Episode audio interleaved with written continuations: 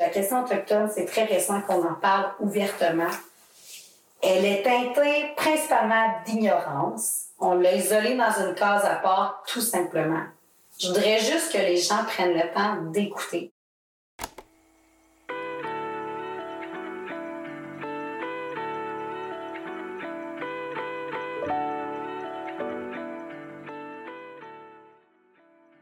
Au fil des épisodes, nous tenterons d'ouvrir votre cœur avec des récits inspirants de personnes trop écoutées. Vous entendrez les voix résilientes de celles qui se sont retrouvées sur les sentiers arides de la vie, de ceux au parcours parfois assombri, mais surtout lumineux. Vous entendrez les, Les oubliés.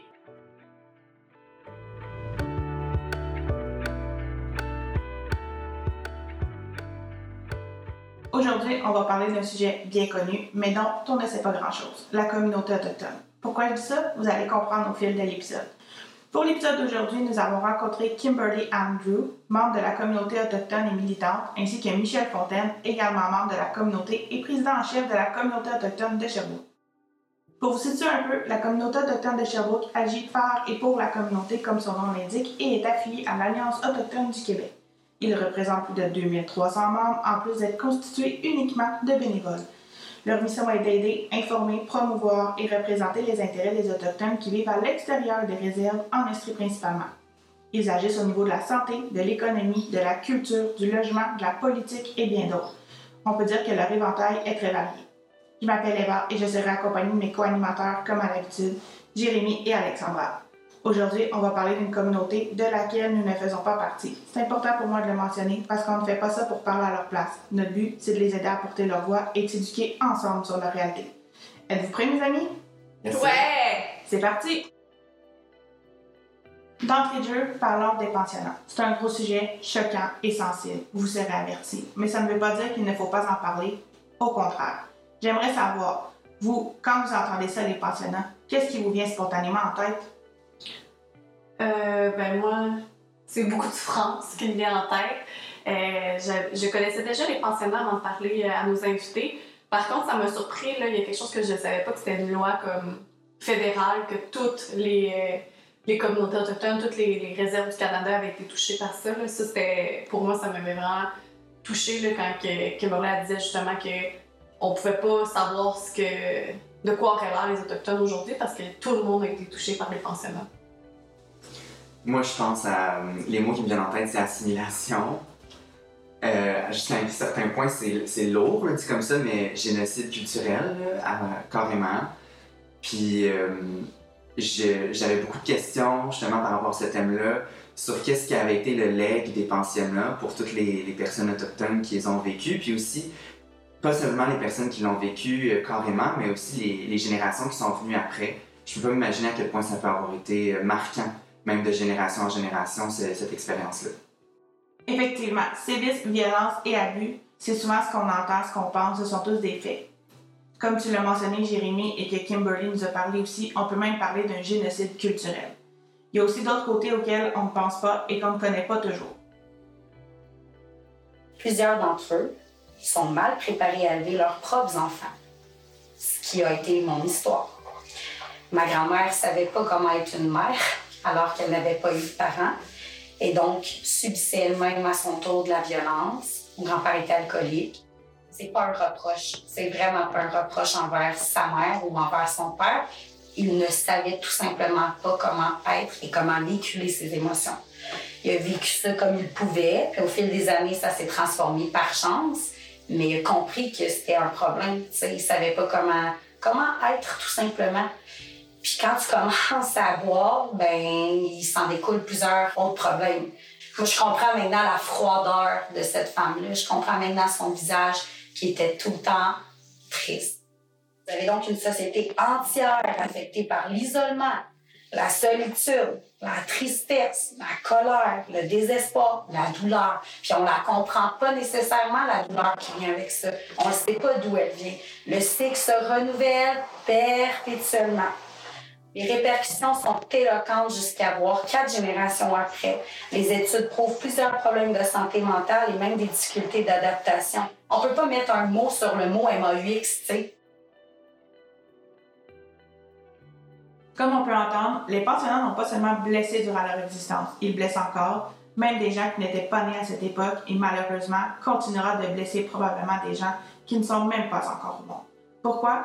Parce qu'il y a bien plus que les blessures physiques. C'est une génération complète qui a été privée d'habileté sociale et d'intégrité personnelle. Michel et Kimberly nous l'ont bien expliqué durant nos conversations. On a inculqué via ce programme gouvernemental canadien à toute une société qu'ils n'avaient pas le droit de parler, encore moins de dénoncer. Nous, on a des gens dans notre communauté là, qui ont su, il y avait 40 ans qu'ils étaient autochtones. Parce que les parents n'en parlaient pas. Ils ne voulaient pas qu'eux vivent la discrimination puis toutes les, problématiques qu'ils ont vécues dans leur vie à cause qu'ils étaient autochtones. C'est euh, s'oublier pour euh, nos enfants. Puis il y en a beaucoup. Il y en a beaucoup, beaucoup, beaucoup. C'est incroyable comment ils peuvent en avoir. Parce que les gens préféraient justement que leur enfant protégeait leur enfant. Au détriment de leur culture, de leur identité, de leur tradition. On n'en a tellement pas parlé pendant longtemps. Quand on était petit, on n'en parlait pas. Mm-hmm. Ma grand-mère avait honte quasiment. Mais je sais que, que ma grand-mère, elle, c'est la chose la plus confortable de sa vie qu'elle avait, tu sais. Mais elle était gênée de porter ses mocassins à l'épicerie, tu sais, parce qu'elle se faisait regarder, là, ça avait l'air des pantoufles. Mais on ne savait pas c'était quoi, un mocassin.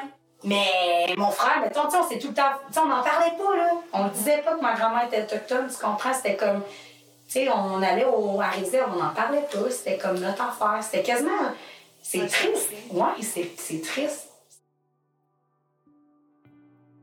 J'aimerais savoir comment vous, vous vivriez ça, devoir s'oublier pour se protéger.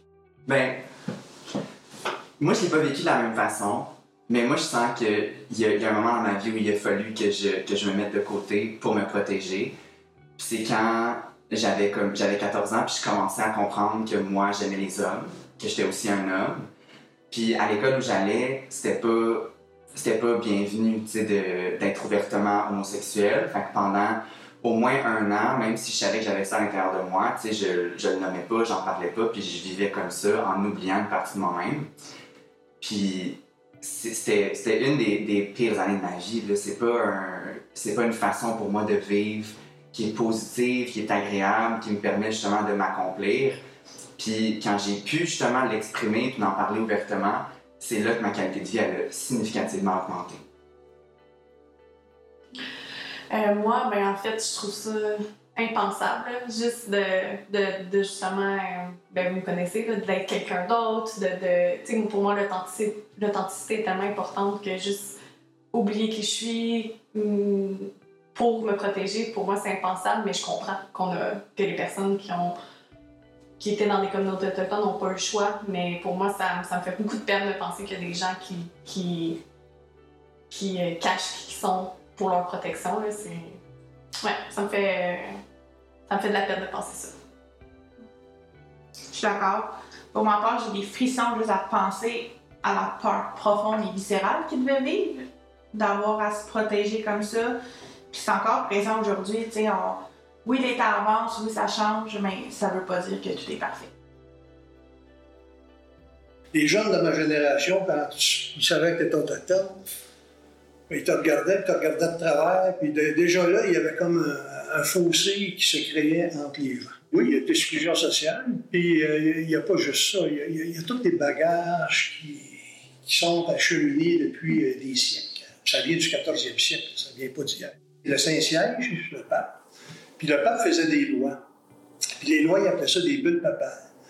Puis il y a une loi qui était faite au 14e siècle qui disait que si tu n'es pas chrétien, tu es un païen, si tu es un païen, moi je te trouve, je dois de te garder en captivité, je dois te tuer, je dois te faire un esclave, puis tu n'as pas le droit de posséder. Ça veut dire tout ce que tu possèdes, tu n'as rien.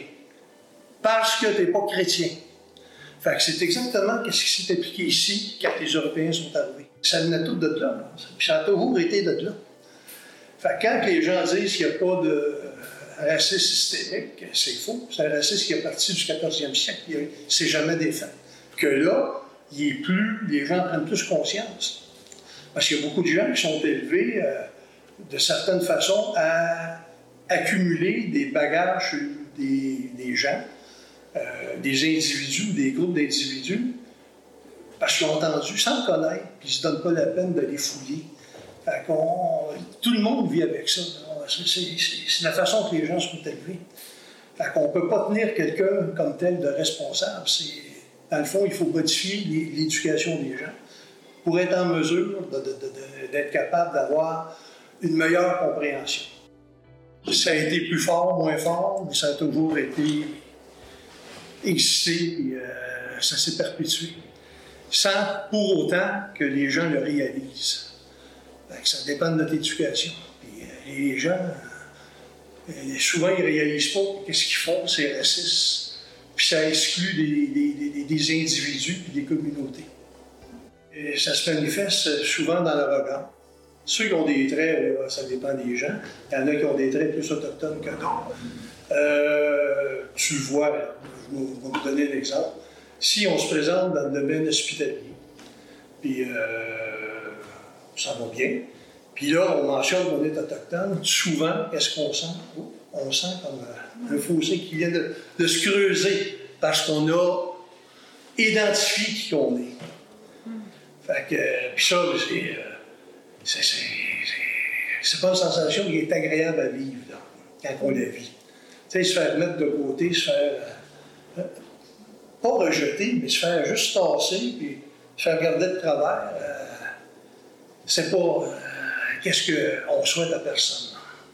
Puis, il y a toutes les, problématiques qui ont découlé de, la loi canadienne. Dans le temps de McDonald, la loi des sauvages, là, qui, tu sais, dans le fond, on, on est considéré comme des enfants par la loi fédérale. L'exclusion sociale dans les communautés autochtones, c'est le résultat d'une rupture entre le peuple son histoire. Une marginalité produite historiquement dans le contexte de domination, de colonisation, une marginalité produite dans le contexte des stratégies politiques. Je vous dis que les conséquences et les enjeux diffèrent, mais bien évidemment, ça a des répercussions importantes.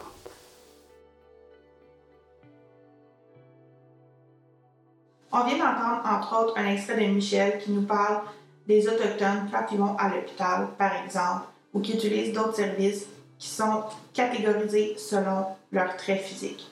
Je pense à toutes les fois que j'ai eu besoin d'aller à l'hôpital dans ma vie ou demander de l'aide professionnelle. Je dois l'admettre, c'est quelque chose de difficile pour moi aller chercher de l'aide. Mais après avoir entendu Kimberly et Michel, je ne peux pas m'empêcher de remettre toutes mes expériences en perspective. Sans invalider mon vécu, je suis juste tellement impressionnée par l'immense difficulté de plus qu'un peuple au complet doit vivre, auquel, j'admets, j'avais jamais réalisé avant de leur parler. Vous, qu'est-ce que vous en pensez? Ben, c'est. C'est. Euh, je vous mets sur le feu, hein? Euh, moi, ce que ça m'évoque, mais premièrement, je, j'identifie à ce que tu dis, Eva, que moi aussi, de faire une demande d'aide, d'aller chercher ce type de ressources-là, surtout pour ma santé mentale, c'est difficile.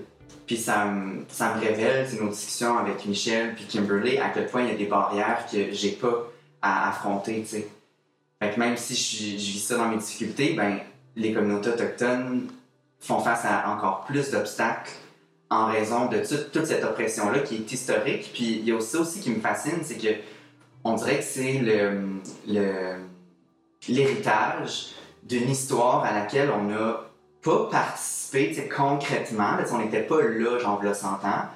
Sauf que ça a défini toutes nos relations avec ces communautés-là. Puis ça, ça, ça, se répercute jusque justement dans nos, dans nos services, dans notre système de santé, dans comment on accueille ou qu'on n'accueille pas carrément ces communautés-là. Puis même si on n'était pas là le 100 ans, moi ce que ça me dit, c'est que ben, j'ai un rôle à jouer dans cette préparation-là. Puis parce que c'est moi le leg de ces colons-là. Littéralement.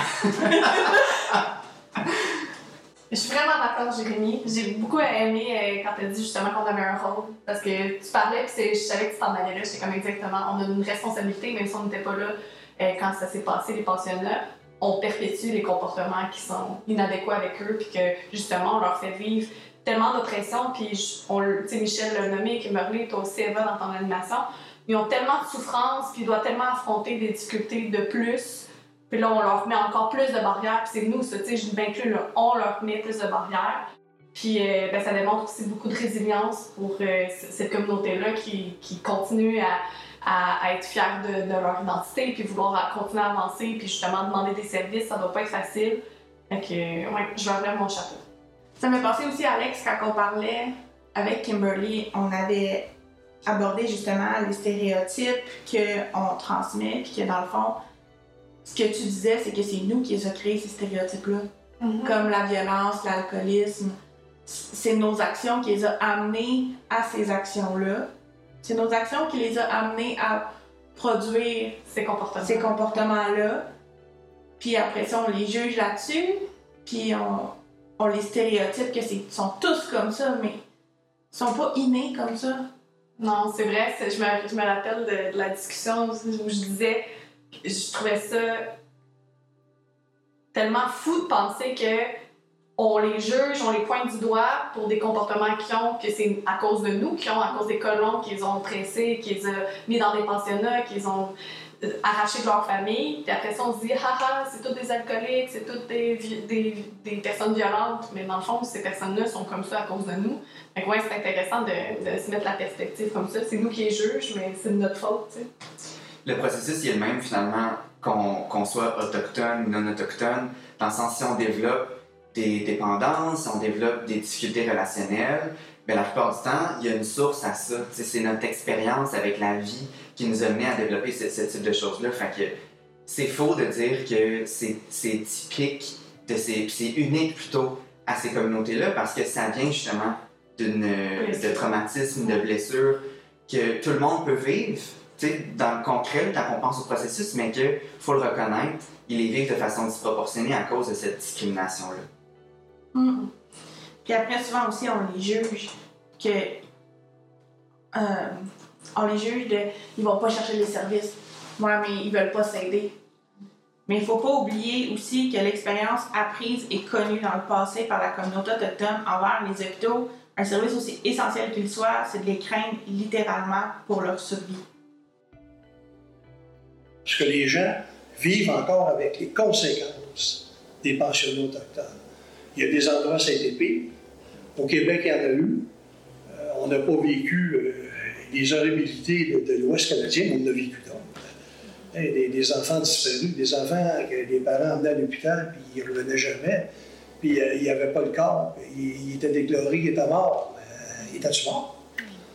On sait maintenant qu'il y en a qui n'étaient pas morts, il y en a qui ont été vendus, il y en a qui ont été donnés. C'est épouvantable, qu'est-ce qui été fait. J'avais un rapport euh, difficile dans le sens où ma grand-mère, euh, comme était pas habituée à ça. tu sais, Elle voulait pas qu'on y aille. C'était très. Mon père, il voulait pas aller à l'hôpital. On n'y allait pas. C'était. Il voyait l'État toujours comme quelqu'un de mauvais. Alors c'est sûr que d'emblée, on n'est pas porté à aller demander de l'aide. C'était pas quelque chose de facile, mettons. C'était pas. On voyait pas ça. euh, c'était pas d'emblée ce qu'on allait utiliser. On allait plus euh, s'outiller autrement, mettons. On évitait même à la limite. là. Mais c'est drôle ça, parce que quand moi j'étais petite, je comprenais pas pourquoi c'était donc bien compliqué à l'hôpital, tu sais. Mais maintenant je comprends, tu sais, je comprends pourquoi mon père c'était comme. Non, moi, ça me Sa mère, elle aurait jamais dit on va à l'hôpital, là. C'était comme non, non. Tu Elle avait sûrement peur qu'il allait y enlever son enfant, elle aussi. tu sais, ma grand-mère s'est fait enlever à 6 ans de, de chez mes arrière-grands-parents. Alors, t'imagines, c'est comme si on enlevait mon enfant là, en ce moment. là. Ils ont juste dit non, t'as pas un mot à dire, on te prend puis on s'en va. fait que, tu sais, elle devait se dire, si je vois là d'un coup qu'il y a quelque chose puis qu'il garde mon enfant, tu sais, c'est, traumatisant, là. Il y a clairement euh, place à l'amélioration. Tu sais, il faut qu'ils s'assoient avec les communautés, il faut que, faut que les chefs des communautés disent ça, c'est ça qu'on a besoin, voici le résultat, là. il y a ça, ça, ça, ça, ça de problématique. Tu sais, genre faire des schémas.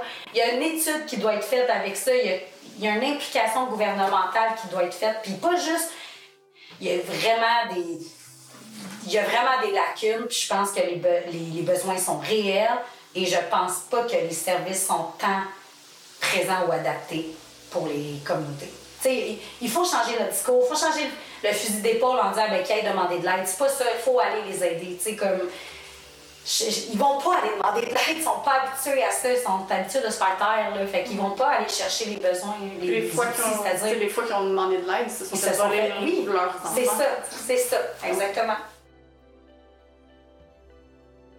Après avoir écouté euh, Michel et Kimberly, ça me fait penser à quel point euh, c'est aberrant. Nous, ici à Sherbrooke, on n'a aucun organisme typiquement autochtone fait pour euh, la communauté. On a effectivement la communauté dont Michel et Kimberly fait partie, puis heureusement qu'ils sont là, mais aucun organisme qui sont faits pour la communauté autochtone. à Montréal, on, peut, on, sait qu'il y a des organismes, des hébergements pour, pour ces gens-là, mais ici, à Sherbrooke, on n'a rien. Puis c'est fou parce qu'on en a. Là, on a une, une, une, grosse communauté, comme tu l'as nommé au début. Puis euh, moi, je pense qu'il faut que ça change. Là. Même moi, travaillant en itinérance, on ne discute pas avec ces gens-là, savoir c'est quoi leurs besoins, comment on doit répondre à leurs besoins, comment on les accueille. Je pense qu'il y a vraiment une lacune ici à Sherbrooke euh, dans ce sens-là. C'est même quand on a cherché pour avoir des gens à qui parler pour cette thématique-là, on n'a trouvé aucun organisme. On a trouvé la communauté autochtone de Sherbrooke, mais on se disait, voyons, ça ne peut pas être les seuls. Et ce sont les seuls, ils font tout bénévolement. C'est fou. On a effleuré les pensionnats, l'exclusion, les services. Je dis effleuré parce qu'on pourrait encore parler pendant des heures, puis je pense qu'il en resterait encore beaucoup même à dire. En gros, on a parlé de ce que notre société leur a fait et fait encore subir. Mais si on retourne aux sources, à la communauté autochtone directement, comme Kimberly le dirait, la richesse du Canada. Juste une chose à dire, c'est si beau. Leurs valeurs, leur spiritualité, leur fonctionnement collectif, on aurait tellement à apprendre d'eux. Je suis d'accord, j'ai des frissons à t'entendre, Emma, parce que je me, me rappelle Kimberly quand elle parlait de, de, la communauté autochtone, à quel point elle était fière, puis c'était beau de la voir aller. Puis euh, on est aussi allé à la, à la journée qui est de commémoration. Comment ça s'appelle? Commémoration de, des personnes autochtones. Puis euh, je suis tellement d'accord, moi, je, j'adore leur, leur culture, puis c'est la base, c'est, ça ils étaient là avant nous, ils ont tellement à nous apprendre, puis ils ont vraiment une, une, façon de voir les choses différente puis positive que je pense qu'on devrait vraiment se coller à eux puis euh, s'ouvrir à eux puis à leur culture. Moi, ce qui m'a le plus inspiré de, de Kimberly, de Michel, puis aussi des, des autres apprentissages que j'ai faits sur euh, les cultures autochtones, c'est à quel point euh, la collectivité est importante, puis le lien qui les unit aussi, c'est vraiment précieux. Alors que ce que j'observe dans les, cultures occidentales, c'est qu'on tend de plus en plus vers l'individualisme. je pense que si on avait l'opportunité de remettre à l'avant-plan cette valeur-là du collectif, euh, de l'écoute, de l'empathie, si j'associe tout ça à, la valeur du collectif que les communautés autochtones portent, ben, on pourrait vraiment améliorer la société. Mm-hmm. Leur croyance aussi, puis l'importance qu'ils donnent aux personnes âgées à leurs ancêtres. sais, Kimberly nous en a parlé, ils célèbrent les morts de façon vraiment importante, puis pour eux, ils sont reliés à ça. Je trouve ça, encore une fois, si beau. Mm-hmm. ben, comme la collectivité, les personnes aînées, la nature, tout ce qui leur entoure, sont... c'est un peuple très reconnaissant. Il ils vont, comme tu dis, ils, ils, célèbrent la mort, mais ils sont reconnaissants de la collectivité. C'est vraiment un mot que je trouve qui les définit bien. Ils sont reconnaissants et ils remercient beaucoup tout ce qu'ils ont les peuples autochtones, on est bienveillants, puis on accueille tout ce qui passe. tu, tu, prends ce qui est bon pour toi, tu laisses pour les autres ce qui est pour les autres. En parlant avec Kimberly, elle nous a fait part que l'enseignante d'une de ses filles lui a demandé de venir en classe pour présenter la partie du programme scolaire sur les communautés autochtones. Enseignant la fille à Kimberly, qui a la chance d'avoir une mère militante pour ses origines et qui enseigne à ses enfants sa culture qui peut être trop souvent perdue, a fait réaliser à l'enseignante qu'elle manquait d'éducation sur le sujet. Au lieu de s'en tenir au peu que l'institution lui transmet pour enseigner à ses élèves, elle a pris l'initiative et l'opportunité qu'elle avait d'enrichir davantage l'éducation de ses élèves dans sa classe. Vous souvenez-vous de ce que vous avez appris à l'école, vous, sur la communauté autochtone? Avec le temps, est-ce que selon vous, c'était suffisant? Euh, ben moi, j'ai des souvenirs. Euh, moi, c'est sûr que euh, j'ai des ancêtres dans la communauté autochtone, donc ma mère m'a aussi beaucoup sensibilisée à la communauté autochtone avant même euh, d'aller à l'école. Mais oui, je me souviens d'avoir d'avoir eu des profs, heureusement, qui avaient justement cette même pensée-là de Kimberly qu'on les laissait. Qu'on n'apprenait pas l'histoire, l'histoire crochue qu'on dit des fois, justement, on l'apprend de notre perception, puis tout ça. Mais moi, j'ai eu des profs qui, avaient cette cette sensibilité-là, qui nous ont vraiment appris que justement, on, on leur a fait beaucoup souffrir, la communauté autochtone, heureusement que j'avais ça, mais tu sais, c'est ça. J'ai comme un. Je me souviens de, du sentiment, mettons, de l'enseignement, mais pas des faits. Je sais pas si ça fait du sens pour vous. De comme, Je me souviens avoir appris qu'on avait blessé une communauté, puis qu'ils étaient là avant nous, puis tout ça.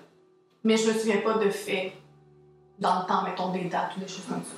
Moi aussi, c'est un peu la même chose, mais mon, mon sentiment il est, il est plutôt euh, opposé au tien.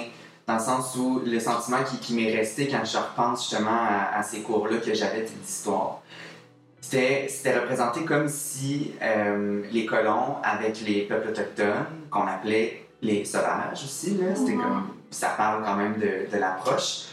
Euh, ça ressemblait à une relation d'égal à égal, dans le sens où euh, les colons arrivaient avec leur culture, puis leur technologie, je peux dire comme ça, puis c'était perçu comme des échanges, des échanges avec les peuples autochtones, puis c'est comme si tout le monde tirait son compte finalement dans cette relation-là. Mais moi, dans, j'ai pas du tout été sensibilisé au pensionnat. Moi, c'était au cégep que j'ai, que j'ai vraiment appris que ça, ça avait existé, puis avant ça, ben, c'était juste comme une autre ère, une autre époque que j'ai pas vécue, puis que je fais juste lire dans les manuels, mais qui, qui a vraiment oublié une grosse portion de l'histoire. Ben, ça me fait penser justement, euh, là, je viens de, réaliser, de me souvenir que les premières fois qu'on a parlé des communautés autochtones, c'était surtout pour, tu sais, tu dis d'une relation égale à égale, ça me fait penser à ça, c'était surtout de les présenter. Voici les Iroquois, voici ceux, tu dormaient, les Algonquins étaient nomades, les Iroquois dormaient dans des maisons longues. Fait que c'est comme une présentation, mais comme on parlait pas nécessairement effectivement de la relation puis de tout ce qu'on leur a fait vivre, c'est plutôt euh, au fil des années, moi au secondaire, secondaire 4 et 5, là, que j'ai eu des profs un peu plus sensibles à ça. Puis effectivement, au cégep, en technique de travail social, puis en sciences humaines, qu'on on l'a plus abordé en profondeur. Mais oui, au début, je me souviens que j'ai eu un cours sur qu'est-ce que les Autochtones, puis t'as raison, les, les Amérindiens, les Sauvages, tous les autres titres qu'on leur donnait. Là. Mais c'est vrai qu'au début, on parlait peu de la relation euh, d'oppression puis de, domination. Je m'en allais exactement à la même place que toi. C'est sûr qu'on a eu les mêmes profs de fin secondaire qui nous ont, qui étaient tous, en fait, je dis les mêmes profs, je pense qu'on n'a même pas eu le même prof, mais c'était tout ce groupe de profs-là qui était sensibilisés à ça et qui nous montrait ça. Fait j'avais pas réalisé avant que justement, oui, ok, quand t'es plus jeune, au début tu te dis, ah, ben, peut-être que tu c'était trop intense de nous apprendre les vraies choses, mais c'est les vraies choses pareil. Fait tu j'avais pas réalisé avant à quel point que la personne qui te l'enseigne fait une différence dans ce que tu apprends. Parce qu'effectivement, que si j'avais pas eu un prof qui nous l'avait dit, ben, il, il se faisait tuer. Tu tous les crimes qu'il y a eu envers eux, toute la violence. Il y a des gens qui le savent pas, s'ils n'ont pas eu les mêmes profs que moi, parce que ça fait pas partie du curriculum de l'école. C'est juste la décision d'un prof de nous montrer ça, de nous apprendre ça. Puis ça fait vraiment une grosse différence, là. Entre qu'on se voit comme, ah, tout est beau, on est égal à égal, puis la vérité, c'est non, on les a oppressés totalement. Mais t'as vraiment raison, ça fait penser justement que, sais, que Kimberly va dans la classe pour expliquer c'est quoi, puis qu'elle dit ça devrait tout le temps ça- être ça, là, ça devrait tout le temps être quelqu'un de la communauté autochtone qui vient nous parler de, de leur communauté, de ce qu'ils ont vécu. Je pense que ça pourrait être une bonne façon. là. Il y a quelque chose à changer dans, dans le, le parcours là, de, scolaire, là, Mhm. ouais, de- en histoire. C'est vrai qu'on en aurait plus à apprendre à l'école sur leur histoire, mais on pourrait aussi en apprendre tellement beaucoup plus sur la communauté elle-même, sur leurs valeurs, comme on a parlé, leurs forces. La communauté autochtone, c'est pas juste beau de l'extérieur, c'est beau aussi de l'intérieur. On va écouter ce que Kimberly et Michel ont à dire sur leur sentiment d'appartenance à leur communauté.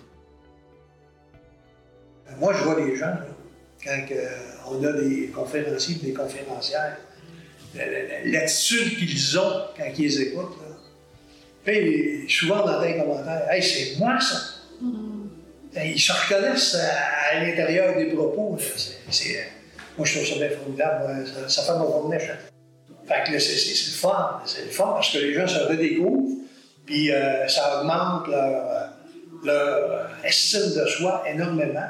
Puis ça fait en sorte de concrétiser pour eux Hey, je suis fier d'être autochtone. Euh, parce que on n'entend pas ça souvent. Puis on l'entend par le biais des, choses qu'on fait. Probablement pour moi, euh, faire partie d'une communauté autochtone, c'est faire partie d'un des trois groupes Parce qu'il faut, faire une parenthèse, il y a trois grands groupes de peuples autochtones au Canada, ben, reconnus par la Constitution euh, canadienne. Donc, il y a soit les Premières Nations, qui disent les Indiens, mais moi je déteste ce mot-là, donc les Premières Nations. Il y a les Inuits et les Métis. Donc, ça, c'est une petite parenthèse que je vais faire parce que c'est quand même significatif.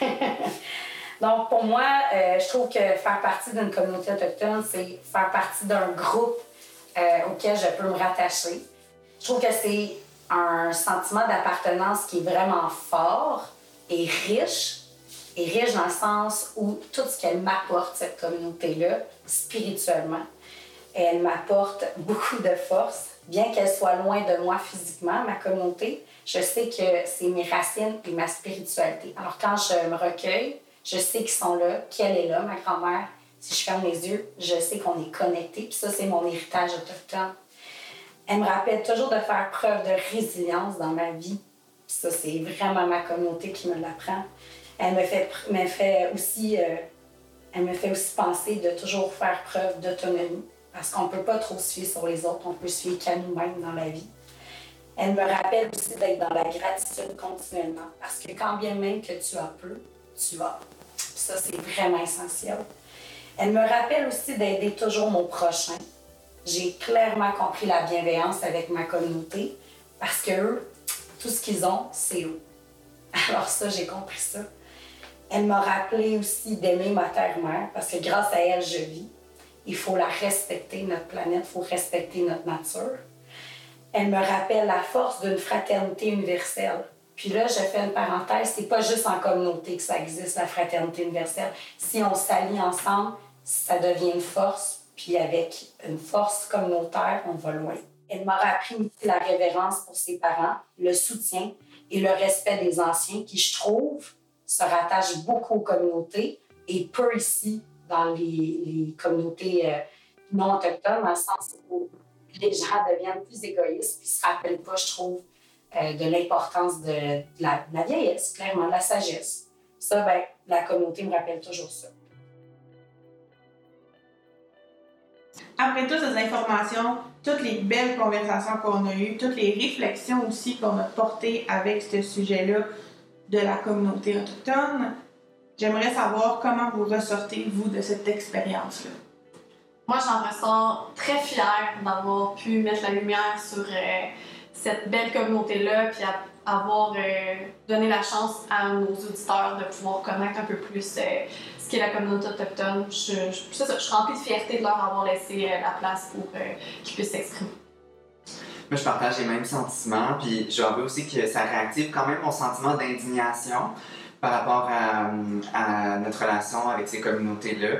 Puis, j'ai envie de lancer une invitation, finalement, à nos auditeurs auditrices de questionner d'être curieux sur les communautés autochtones. Quand vous parlez de ce sujet-là, n'hésitez pas à poser des questions, à ramener les faits que vous avez entendus, puis à évaluer s'ils sont véritables ou pas. Moi, je dois avouer que j'en connaissais vraiment beaucoup moins que ce que je pensais. Puis encore aujourd'hui, je dois en connaître. Il y en a tellement encore que je pourrais apprendre.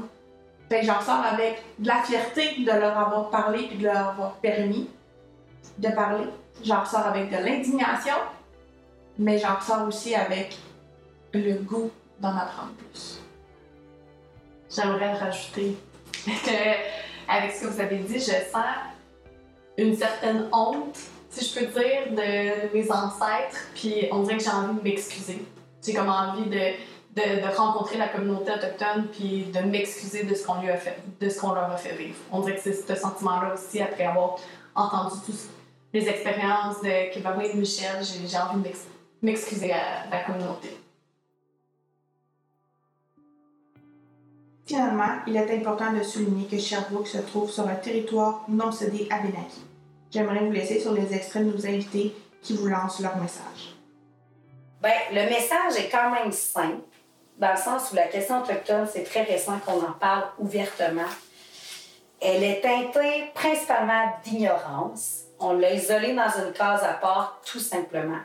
Je voudrais juste que les gens prennent le temps d'écouter. Je l'ai mentionné un million de fois là, pendant l'entrevue, mais c'est ça, je veux que les gens prennent le temps d'entendre, de s'informer, de s'éduquer, de défaire les mythes, de comprendre.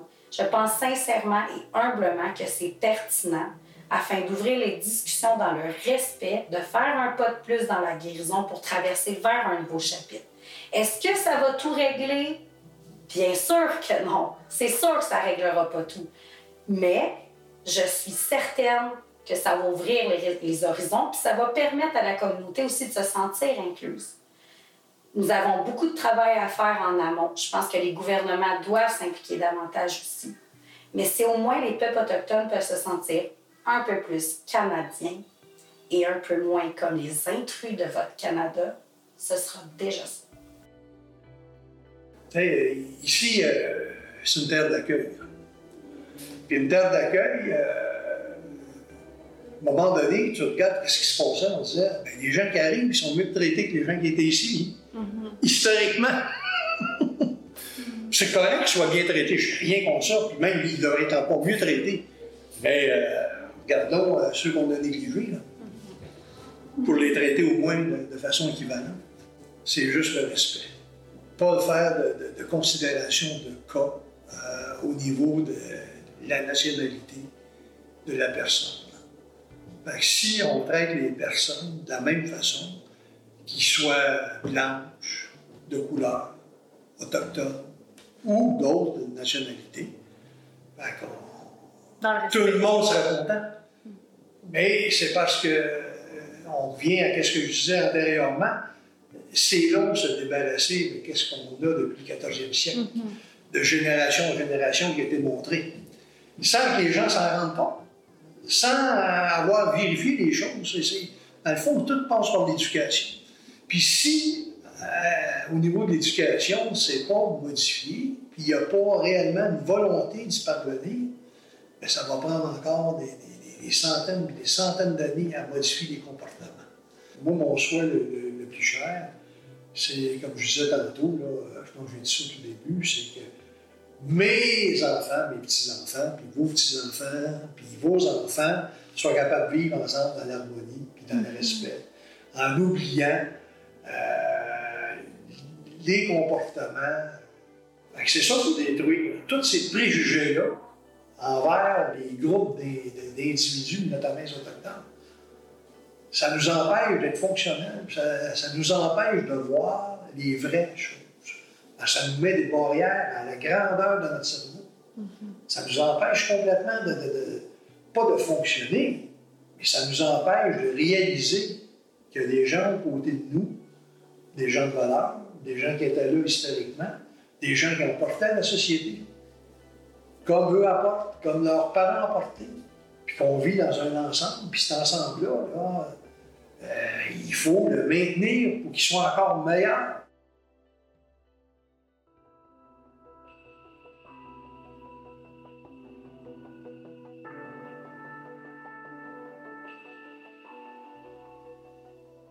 Le balado Les Oubliés est possible grâce au financement du plan d'action gouvernemental pour l'inclusion économique et la participation sociale. Merci à l'organisme Solidarité populaire Estrie et à l'initiative Sherbrookeoise en développement des communautés de nous accompagner dans notre projet.